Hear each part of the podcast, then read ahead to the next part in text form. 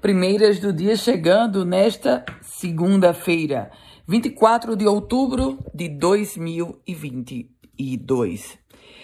23, 23 condutores alcoolizados autuados na Blitz da Lei Seca. A Blitz da Lei Seca que foi realizada na zona sul de Natal, sob o comando da, do Policiamento Rodoviário Estadual, autuou 23 pessoas alcoolizadas. E a Justiça Federal do Rio Grande do Norte escreveu mais um capítulo importante no trabalho de inclusão. Na subseção de Caicó, onde funciona a nona vara, foi inaugurado o Espaço Sensorial. É uma sala acolhedora para crianças com autismo e TDAH que buscam atendimento na instituição, ou seja, na Justiça Federal. E falando sobre outra justiça, a Justiça Estadual, o concurso do Tribunal de Justiça do Rio Grande do Norte foi autorizado. Serão 229 vagas abertas nesse concurso do Tribunal de Justiça, que terá vagas tanto para nível superior quanto para nível médio.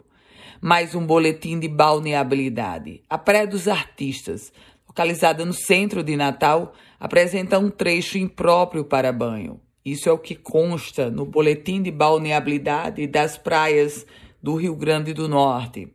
De acordo com a sondagem, apesar da Praia dos Artistas apresentar, apresentar trecho impróprio para os banhistas, outros 12 naquele mesmo local estão com água adequada. Arrastão.